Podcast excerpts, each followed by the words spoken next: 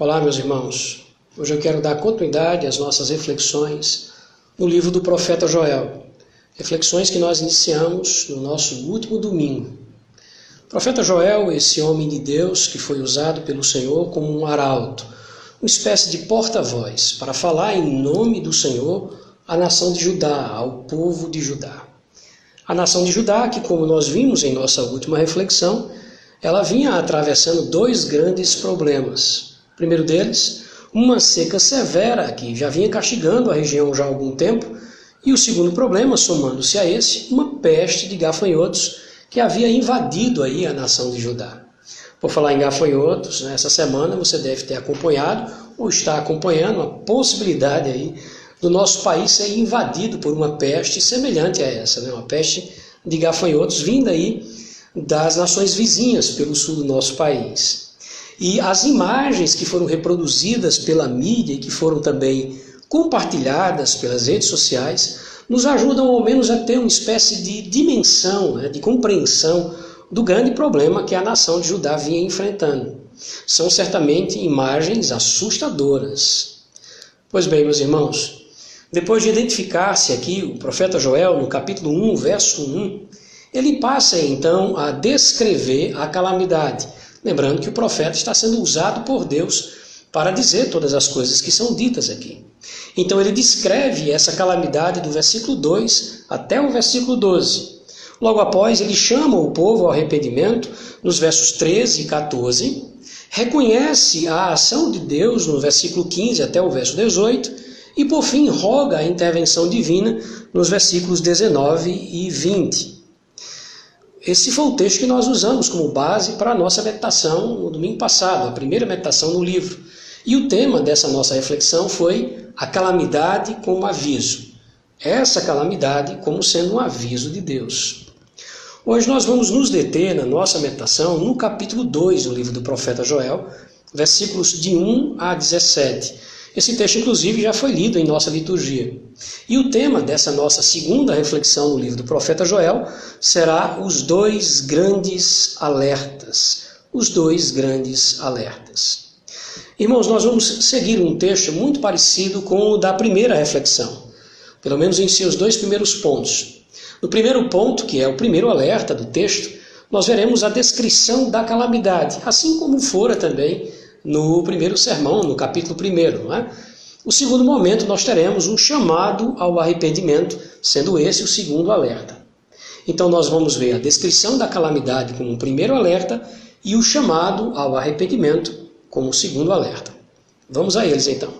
O primeiro alerta é o primeiro ponto da nossa mensagem, a descrição da calamidade.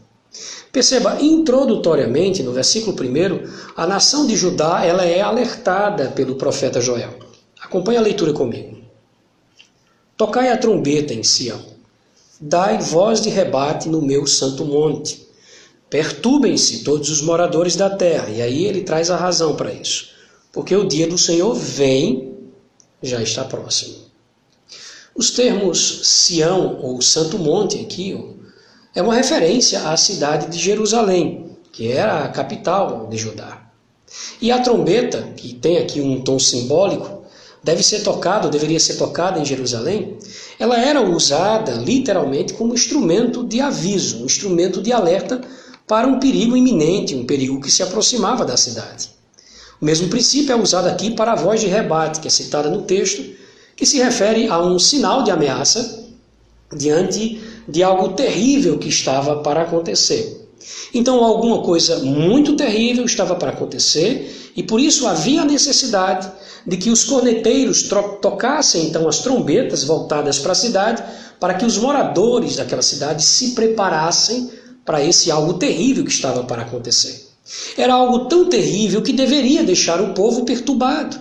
Olha o que aqui diz o texto: Perturbem-se todos os moradores da terra. E qual era a razão então para tamanha perturbação? Por que, que deveria se tocar a trombeta de alerta ou a trombeta de aviso? Ele disse no finalzinho do versículo 1: Porque o dia do Senhor vem, já está próximo. Eu quero lembrá-lo mais uma vez aqui que o dia do Senhor é, na verdade, o tema do livro de Joel.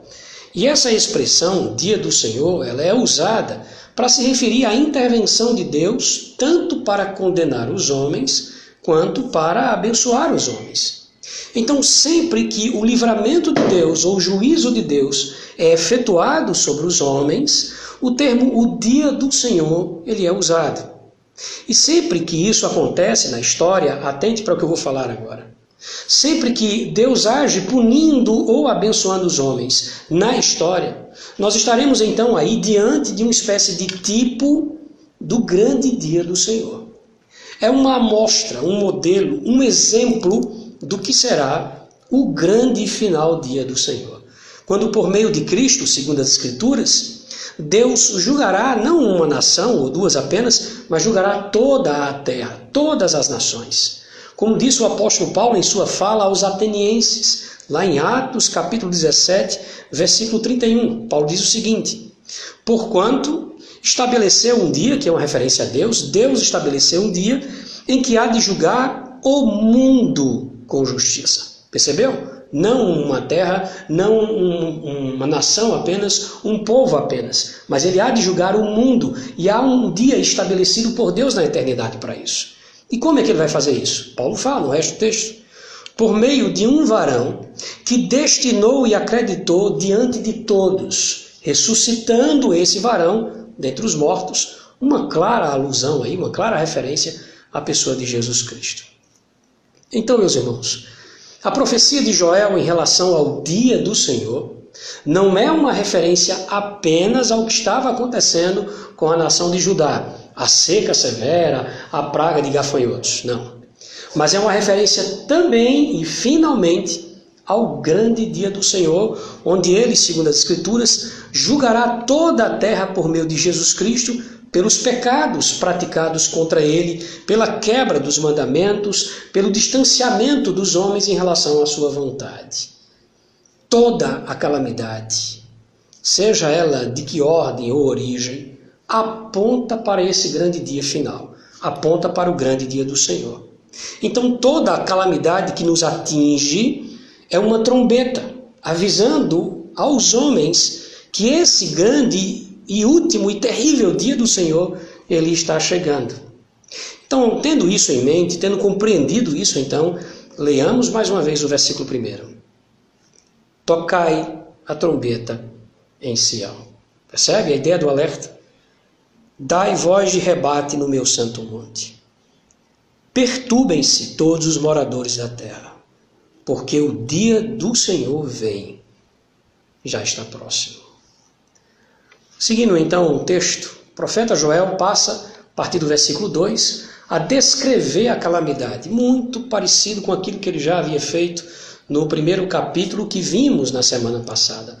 Ele passa então a comparar o exército de gafanhotos aqui, né, o bando de gafanhotos, a um forte e poderoso exército. Olha só o que, que ele diz no versículo 2: Dia de escuridade e densas trevas. Dia de nuvens e negridão, como a alva por sobre os montes, ou como a luz do sol no amanhecer, que se espalha em seus raios sobre os montes, assim se difunde um povo grande e poderoso, qual desde o tempo antigo nunca houve, nem depois dele haverá pelos anos adiante, de geração em geração. Muito provavelmente o que nós temos aqui é a descrição inicial aí do texto de uma revoada de gafanhotos, quando ele diz que esse dia será escuro de densas trevas. É muito possível que ele esteja falando aqui dessa revoada de gafanhotos que forma uma espécie de nuvem escura e que não nos permite ver então a luz do dia. Essa descrição, inclusive, ela vai ser repetida mais à frente nos versículos posteriores, onde o dia claro se torna escuro e o céu parece nublado. É, na verdade, aqui a nuvem de gafanhotos sobre o céu de Judá, comparado no texto a um povo ou a um exército lá, que é grande e poderoso. E veja só, no versículo 3 ele passa a falar da destruição que esses insetos que são descritos aí no versículo 2, eles promovem. Verso 3. À frente dele, ou à frente desse exército, vai fogo devorador. E a consequência disso, perceba, atrás chama que, que abrasa. Diante dele, diante do exército, a terra é como o jardim do Éden, Mas atrás dele, o resultado dele ter passado por ali é um deserto assolado. E ele encerra dizendo claramente: nada, absolutamente nada, lhe escapa. Então, essa é a descrição que ele inicia fazendo. No versículo 2 é um exército que se aproxima. É tamanho um número que o sol escurece por causa da nuvem de gafanhotos. É algo de se assombrar de fato. E no versículo 3 ele descreve a consequência da passagem dessa nuvem de gafanhotos, quando ele diz que eles, eles são capazes de transformar um, jardim, um paraíso, não é? num deserto assolado. Meus irmãos, os gafanhotos eles são animais velozes, e eu, quando me refiro a isso, não estou falando apenas da locomoção desses animais, mas também a sua capacidade de destruição. Eles rapidamente destroem uma lavoura. E Joel passa a compará-los no versículo 4 aqui a cavalos de guerra, uma alusão aqui à velocidade desses animais. Veja o verso 4 que ele diz. A sua aparência, a aparência desse exército de gafanhotos, é como a de cavalos, e como cavaleiros, assim eles correm. Então a cena realmente é uma cena assustadora, a cena que nós temos aqui. Né? E ela passa a ser contada em detalhes a partir do versículo 5. Olha o que diz o verso 5 estrondeando como carros, está falando do som deles, estrondeando como carros, vem saltando pelos cimos dos montes, crepitando como chamas de fogo que devoram o restolho, como um povo poderoso que está posto em ordem de combate. Ele começa no versículo 5 descrevendo o som assustador da revoada aqui dos gafanhotos. E ele faz uma comparação. É comparado ao som dos carros de guerra que eram puxados por cavalos. Era algo realmente assustador. E o texto continua dizendo que esses animais eles saltam sobre os montes. Eu gosto da maneira como ele escreve aqui, quando ele diz: crepitando como chamas de fogo que devoram o restolho. Esse é o som da destruição. Porque ele descreve nesse texto o som dos galhos das árvores sendo quebrados, sendo desfeitos ali por esses insetos, o estalar desses galhos. Eles são comparados aqui a soldados que estão prontos para o combate. E isso, ou seja, essa descrição terrível desse exército de gafanhotos, faz tremer a nação de Judá. Olha o que diz o verso 6. Diante deles, diante dessa situação, tremem os povos, todos os rostos empalidecem. Uma clara referência aqui ao temor, uma clara referência ao pavor, ao medo. O profeta Joel vai continuar sua descrição da peste de gafanhotos, comparando-os mais uma vez a um exército corajoso e organizado que nada pode detê-los. Olha o que ele diz no versículo 7 e no versículo 8. Eles correm como valentes, como homens de guerra, sobem os muros. Olha agora a organização desses animais. Cada um vai no seu caminho e não se desvia da sua fileira. Não empurram uns aos outros, cada um segue o seu rumo. Percebe? Ele descreve a organização desse exército de gafanhotos. Mas agora ele encerra trazendo a ideia de que nada pode impedi-los. Veja, arremetem contra lanças e não se detêm no seu caminho. A cena é atemorizante. Eu quero que você perceba, inclusive, a incursão desses animais invadindo as cidades e as casas na narrativa do versículo 9, quando ele diz: Assaltam a cidade, correm pelos muros, sobem as casas e pelas janelas entram como um ladrão. É uma cena de filme de terror, na verdade. O que Joel descreve aqui é algo assustador. E depois das imagens que nós vimos durante a semana, talvez fique muito claro para nós como seria assustador ver isso acontecendo em nossa cidade, em nossas casas, ao, o ponto de você ter que fechar as janelas, né? porque eles pulam os muros, eles passam pelas grades, nada consegue pará-los, e eles conseguem entrar pelas janelas como se fossem ladrões. É uma cena terrível, realmente, é uma cena assustadora. E mais uma vez ele encerra essa parte, assim como ele fez no versículo 2, descrevendo a nuvem de gafanhotos que faz do céu claro um dia escuro e um dia de trevas. Olha o verso 10.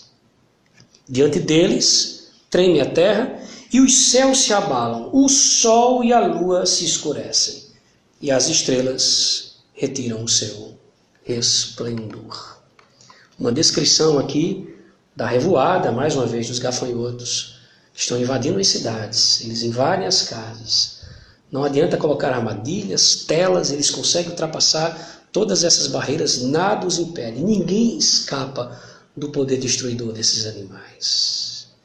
E aí o profeta Joel, ele encerra a sua descrição, abrindo os nossos olhos, preste bem atenção nisso agora, para quem está no comando desses animais. Quem está comandando esses animais? Versículo 11. O Senhor levanta a voz diante do seu exército, porque muitíssimo grande é o seu arraial, porque é poderoso quem executa as suas ordens. Você percebeu isso?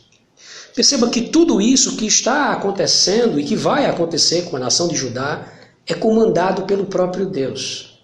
Esse exército aqui de gafanhotos que traz a destruição e a morte é chamado no versículo 11 de exército do Senhor. Meus irmãos, é notável a dificuldade em nossos dias que as pessoas têm, e aí eu me refiro é, inclusive a cristãos autênticos, genuínos, de aceitar essa realidade. Que realidade? De que do Senhor também procedem as calamidades. Eu quero que você pense comigo sobre um fato. Quando Cristo Jesus, no mar da Galileia, ele fez parar o vento e o mar, salvando ali os apóstolos do perigo e da morte. E quando isso acontece, nós comentamos dizendo: o Senhor é aquele que comanda a criação, livrando o seu povo do perigo e da morte. Inclusive os apóstolos disseram isso naquela ocasião. Quem é esse que até os ventos e o mar lhe obedecem. Então, quando nós dizemos essas coisas, né, quando diante é, é, do salvamento do Senhor, quando Ele comanda a criação para livrar o seu povo, nós dizemos que Deus é capaz de fazer isso, as pessoas dizem amém a essa afirmação. Mas quando aí nós dizemos que é Deus que comanda a criação em situações como tempestades, furacões, secas, pestes, pandemias, como estamos passando, aí essas mesmas pessoas elas se recusam a aceitar aquilo que é, segundo as Escrituras, inegável. Eu pergunto a você, quem então comanda a criação nesses momentos caóticos? O acaso? Veja novamente o verso e tire sua conclusão. Olha o que diz o verso 11 com os destaques que nós podemos dar ao verso. O Senhor levanta a voz diante do seu exército, porque muitíssimo grande é o seu arraial e porque é poderoso quem executa as suas ordens. Percebeu? Seu exército seguindo suas ordens. Isso tudo é só uma amostra do que será o grande e terrível dia do Senhor. Veja como ele encerra o versículo 11 dizendo exatamente isso. Sim, grande é o dia do Senhor e muito terrível quem o poderá suportar? Essa é uma pergunta retórica, né? nós sabemos a resposta a ela. Ninguém poderá suportar aquele dia. É o exército de Deus atuando nesse dia, provocando toda essa assolação, todo esse caos, seguindo as suas ordens. Perceba, não há aqui simplesmente uma permissão, há uma orientação, há um comando, há um plano, há um projeto, há alguém que ordena essas coisas. Deus soberanamente o faz. Então perceba, estariam então perdidos os moradores da nação de Judá? Estava tudo perdido para eles? Havia alguma solução? Lembrando aqui os termos que foram usados: nada escapa, ninguém escapará, nada sobrará. Será então que há alguma solução para essa situação? É aí que vem o segundo momento do texto, o segundo alerta do texto, um chamado ao arrependimento. Veja o versículo 12. Ainda assim, agora mesmo, diz o Senhor, convertei-vos a mim de todo o vosso coração, e isso com jejuns, com choro e com pranto. Perceba uma coisa, com a mesma força e com o mesmo vigor que ele anuncia o castigo, a calamidade, ele também revela a solução. O texto diz: ainda assim, ou com tudo isso, o que é que diz o Senhor a eles e a nós? Convertei-vos a mim de todo o vosso coração. Meus irmãos, a palavra converter significa inverter a direção, mudar de direção. O que o Senhor está dizendo aqui é que eles estavam caminhando numa direção errada. Vocês estão caminhando numa direção errada e precisam converter-se a mim, mudar de direção. Mudar os conceitos que eram errados, as decisões que eram erradas, as práticas que estavam erradas aqui, segundo Deus. Era isso que estava levando a nação de Judá a sofrer toda essa calamidade. Deus os estava punindo por causa dos seus pecados. E agora Deus está chamando o seu povo ao arrependimento. Convertei-vos a mim de todo o vosso coração, ou com todo o vosso ser, com vossa mente, com suas emoções, com suas vontades. E essa é uma atitude que deve levar o homem a uma reflexão séria Deve levar o homem a pensar sobre o que ele tem feito da sua vida, sobre como ele tem vivido. E passar a perceber então o quanto ele estava fora da vontade de Deus, o quanto ele estava fora dos padrões de Deus para a sua vida.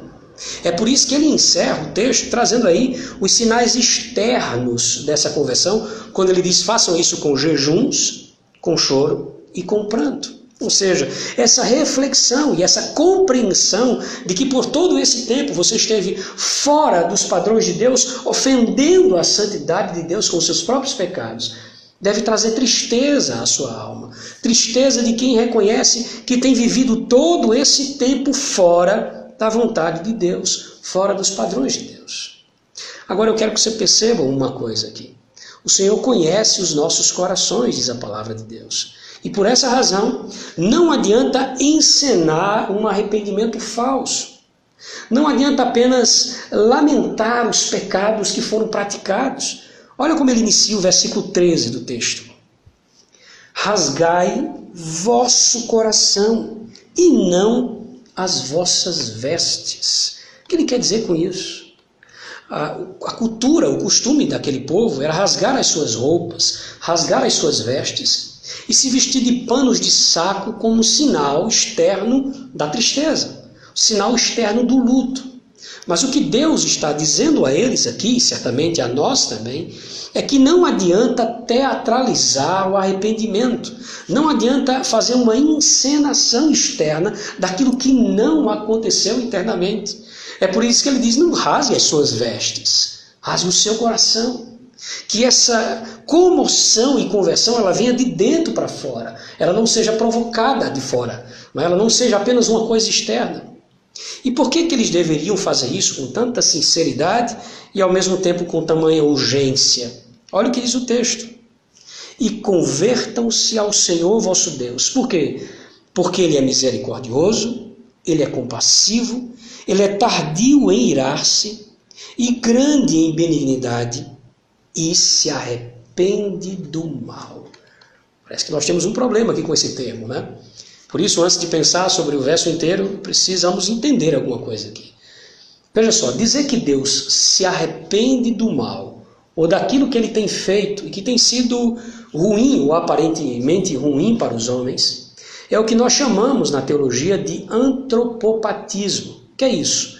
É quando no texto é colocado uma emoção humana em Deus, para facilitar a nossa compreensão. Então não é que Deus pense como nós em relação a isso, né? Não dá para imaginar Deus dizendo assim: "Ah, eu não deveria ter feito isso. Eu errei quando eu fiz isso com eles, né? E por isso eu vou consertar. Eu me arrependi de ter agido assim." Não é nesse sentido que o texto está se referindo ao arrependimento. A intenção desse termo aqui, arrependimento, é dizer que Deus ele pode mudar a situação, deixando de agir da maneira como ele vinha agindo, para agir de outra forma que nos favoreça, que nos beneficie. Então, tendo entendido isso, espero que você tenha compreendido essa, essa questão do arrependimento aqui. Então, veja a sequência de atributos de Deus que são citados aqui não somente pelo profeta Joel, lembro mais uma vez disso, mas pelo próprio Deus é? que usa o profeta aqui para dizer algumas coisas a respeito de si mesmo, alguns atributos seus, algumas qualidades suas. E ele cita essas qualidades suas como um estímulo para que o povo se arrependa dos seus pecados. O que é que ele disse aqui? Veja só. Eu sou misericordioso, ou seja, eu tenho misericórdia. Eu sou compassivo, eu tenho compaixão. Eu demoro a me irar. O que, ele está dizendo com isso? Eu tenho paciência. Eu sou benigno, ou seja, eu desejo lhe fazer o bem. E eu posso mudar a situação, que é a, o significado do, do termo se arrepender aqui. Eu posso mudar essas coisas. Isso fica claro no versículo 14. Acompanhe o versículo 14, que completa o pensamento do verso 13. Quem sabe se não se voltará, tá vendo? Quem sabe ele, ele não muda em relação a vocês, ele não muda o que está fazendo com vocês ou o que vai fazer com vocês. E se arrependerá e deixará após si uma bênção. Que, que bênção seria essa? Uma oferta de manjares e libação para o Senhor vosso Deus. Quem sabe isso não acontece? Ou seja, quem sabe ele não mude em relação a vocês. E ao invés de amaldiçoá-los aqui, ele os abençoe e permite até que vocês voltem a cultuá-lo com ofertas de manjares e libação. Quem sabe essas coisas não aconteçam.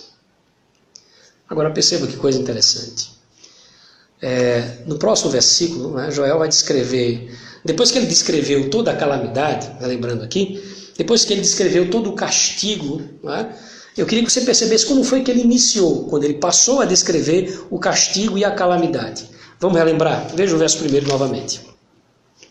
Para descrever a calamidade, ele inicia assim: Tocai a trombeta em Sião, dai voz de rebate no meu santo monte. Perturbem-se todos os moradores da terra, e há razão, porque o dia do Senhor vem, já está próximo. Ou seja, toque a trombeta em Sião, porque o dia do Senhor está vindo. Então, agora, quando ele vai chamar o povo ao arrependimento, veja como é que ele se expressa no próximo versículo, versículo 15. Mais uma vez, olha, tocai a trombeta em Sião, promulgai um santo jejum, proclamai uma assembleia solene. Ou seja, não toque a trombeta de alerta, de aviso, de advertência, simplesmente para avisar sobre o castigo, simplesmente para alertar os homens sobre a possível calamidade. Mas toque também a trombeta aqui para anunciar a solução para estes homens. Que solução era essa?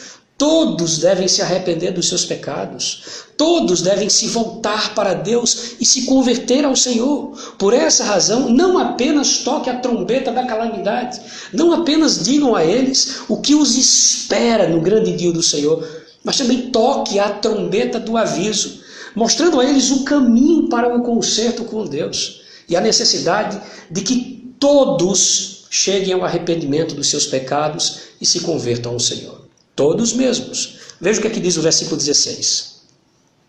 Congregai o povo, santificai a congregação. Ajuntai os anciãos, reuni os filhinhos e os que mamam. Saia o noivo de sua recâmara e a noiva do seu aposento. Veja só que coisa interessante nós temos aqui. Ele diz: santificai a congregação, os anciãos, os jovens as crianças, até mesmo as crianças que ainda mamam. Ou seja, todos precisam entrar nesse processo de arrependimento. E aí veja o finalzinho do verso, quando ele diz: Saia o noivo de sua recâmara e a noiva do seu aposento. Ou seja, isso é tão urgente, a necessidade de se arrepender dos seus pecados, é tão urgente que até mesmo a consumação do casamento com a lua de mel é algo que deve esperar. Eu sei que é importante, Talvez o momento mais especial e aguardado pelo casal. Mas até esse momento tem que ficar para depois, em relação à necessidade de se arrepender dos pecados diante de Deus. Da urgência nisso. Não há nenhum assunto em Judá que seja tão urgente ou tão importante quanto isso. Não há nenhum assunto em nosso mundo que seja tão urgente e tão importante quanto isso. E aí o profeta ele segue para o fim, dizendo que também os sacerdotes deveriam se arrepender dos seus pecados. Eles deveriam entrar no templo e chorar diante do altar, tanto pelos seus pecados quanto pelos pecados do povo. Olha o que, é que ele vai dizer no versículo 17. Ele diz: Chorem os sacerdotes, ministros do povo de Deus, entre o pórtico e o altar, e orem.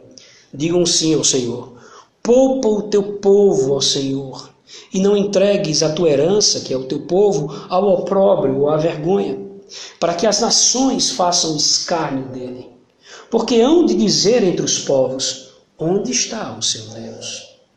A orientação é que os sacerdotes eles entrem na presença de Deus, suplicando ao Senhor que livrasse o seu povo de ser punido junto com os demais. E que dessa maneira servisse de chacota para os povos, que zombariam os povos, que zombariam não apenas o povo de Deus, mas que zombariam o próprio Deus. Todos, todos são chamados ao arrependimento. Toque a trombeta. Faça com que as pessoas percebam não apenas a calamidade, mas a saída, o escape, a solução para essa situação caótica. Dirigindo-se agora para o fim da nossa reflexão, meus irmãos, eu quero pensar de uma forma aplicativa com você. Nós vimos dois alertas no nosso texto, representados pelo tocar simbólico aqui, né? O tocar da trombeta em Sião. No primeiro alerta, ele fala da chegada do dia do Senhor. E eu quero mais uma vez, finalmente, ler o texto no versículo 1, quando ele diz: Tocai a trombeta em Sião, e dai voz de rebate no meu santo monte. Perturbem-se todos os moradores da terra, e a razão é essa, porque o dia do Senhor vem, já está próximo. Meus irmãos, o que estava acontecendo na nação de Judá, assim como o que está acontecendo conosco em nossos dias, são apenas lampejos daquele grande dia que virá. O dia que é chamado no livro do profeta Isaías de o dia da vingança do nosso Deus. O versículo 1 nos faz entender que os homens deveriam ficar perturbados com a chegada desse dia. Ele disse: Perturbem-se todos os moradores da terra, porque o dia do Senhor já vem, já está próximo. Eu quero que você perceba, no versículo 1, a, descrição desse dia no verso 2, é dito que será um dia de escuridão e de trevas. No versículo 3 é dito que tudo será destruído. No verso 4 e verso 5 é dito que o exército do Senhor já está pronto, está tudo pronto para o combate. E o versículo 6 diz como os homens deveriam ficar nesse dia. Verso 6 ele disse: Diante deles tremem os povos e todos os rostos empalidecem. Todo mundo vai se assustar nesse dia. Será um dia de assombro, de pavor para toda a humanidade.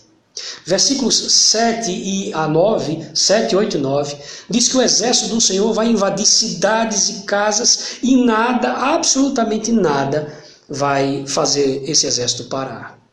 No versículo 10 foi dito que será um dia de escuridão, e aí ele encerra com o verso 11, dizendo que o Senhor é quem comandará tudo isso, quando ele diz: O Senhor levanta a voz diante do seu exército, porque muitíssimo grande é o seu arraial porque é poderoso quem executa as suas ordens. Sim, grande é o dia do Senhor e muito terrível.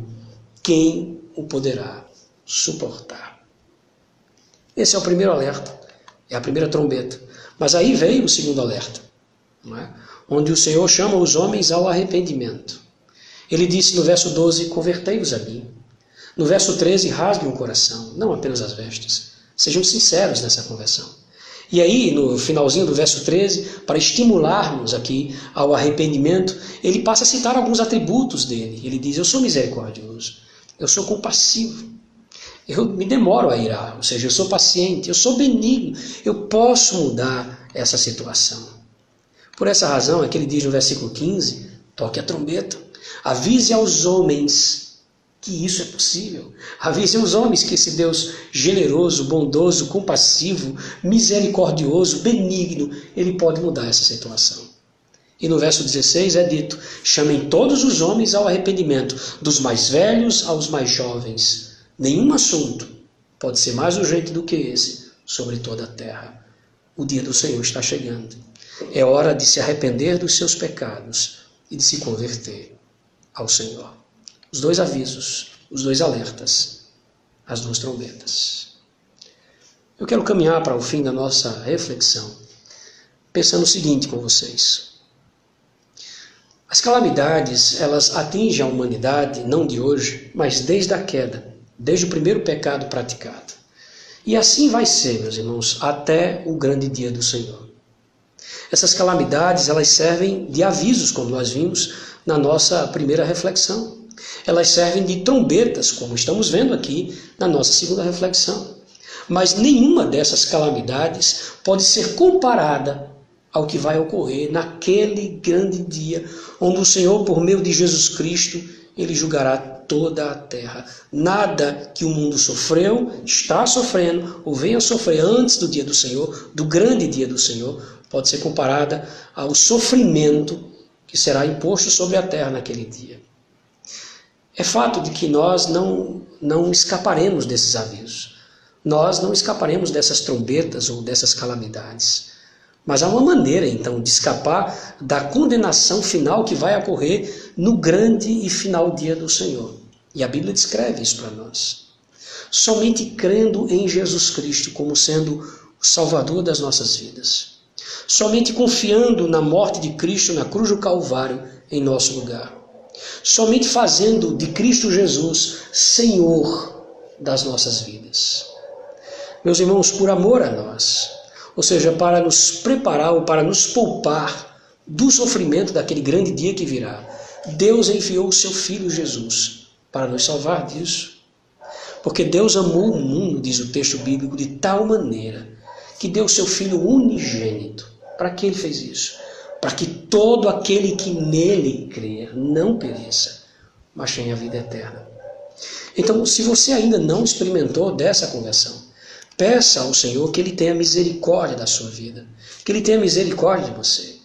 Rogue a Deus para que Ele converta o seu coração, para que Ele mude o seu coração de direção.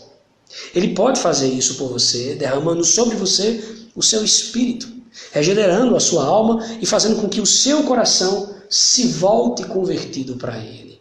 Então suplique a misericórdia desse Deus que acabou de nos dizer no texto que é misericordioso. E se você já experimentou dessa conversão, peça ao Senhor que o ajude na caminhada cristã, tornando você cada vez mais confiante de que o inevitável dia do Senhor será, na verdade, um dia de grande alegria e gozo para nós. Feche os olhos. Vamos orar ao nosso Deus. Senhor, nós agradecemos a Ti por Tua santa e viva palavra, ela que fala e trata com os nossos corações.